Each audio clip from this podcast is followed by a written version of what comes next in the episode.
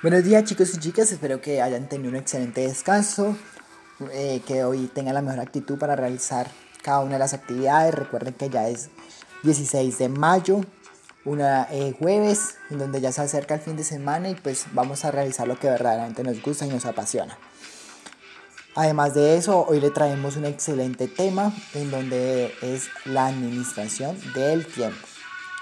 Es un tema bastante gratificante que todos tenemos en cuenta, pero no sabemos cómo controlar el tiempo porque siempre sacamos la excusa, ay, es que no me alcanzó el tiempo. Ay, es que el día es muy corto. Ay, es que el año es muy, muy, se me pasa muy largo. Ay, es que tal cosa. Ay, bueno, poco no de excusas que en realidad hace que uno se sienta como que un poco mal por no saber cronometrar el tiempo bien. Bueno, en este, eh, en este podcast, perdón, vamos a hablar exactamente de cómo yo, yo cómo era y ahorita que leo un poquito más de desarrollo personal, cómo actúo de acuerdo a mis conocimientos, mentor y etcétera. Anteriormente yo tenía la vida de, de la casa, oficina, casa. Como le había mencionado en el primer post, podcast, eh, mi familia es empresaria, entonces pues obviamente tiene una empresa y pues obviamente podíamos quedarnos allá todo el santo día. Entonces, obviamente mi día comenzaba a las, a las 5 de la mañana. Mi eh, me levantaba, tendía mi cama, porque siempre mi papá ha sido exigente y mi mamá también. Y ya después iba a la oficina, iba y me metía en la ducha, me bañaba, me cepillaba, me alistaba, me vestía. Y bueno, como a las 5 y, 5 y media o 5 y 20, eh, llegaba al comedor y comía. Entonces ya sea cualquier comida y me duraba 10 minutos.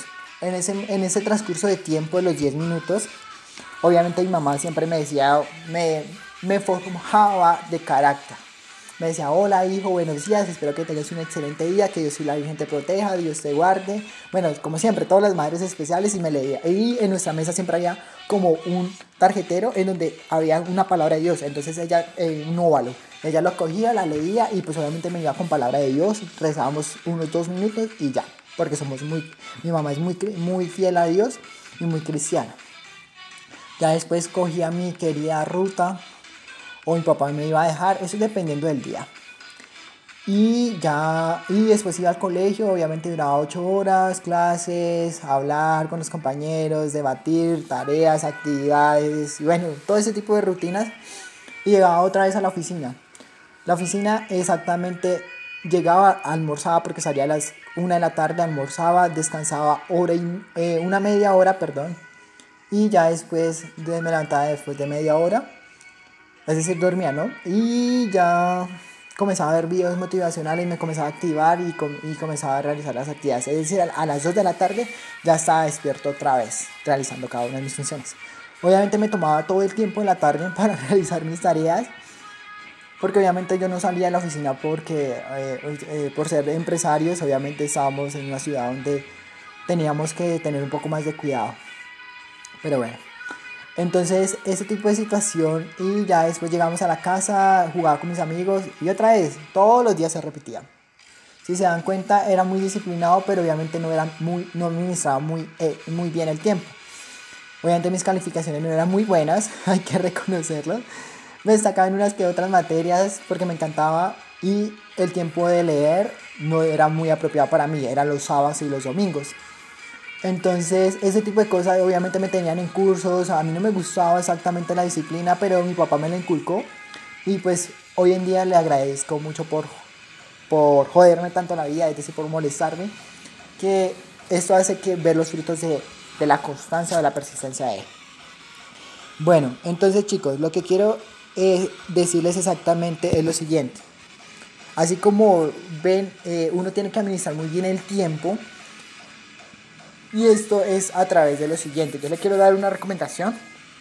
Si ustedes en realidad quieren enfocarse, cojan así sea papel bond o cojan una cartelera o cójalo por, por su celular y el cronograma de Google o como quieras decirle y coge ciertas horas para realizar cada actividad, por lo menos de 6 a 7 yo hago.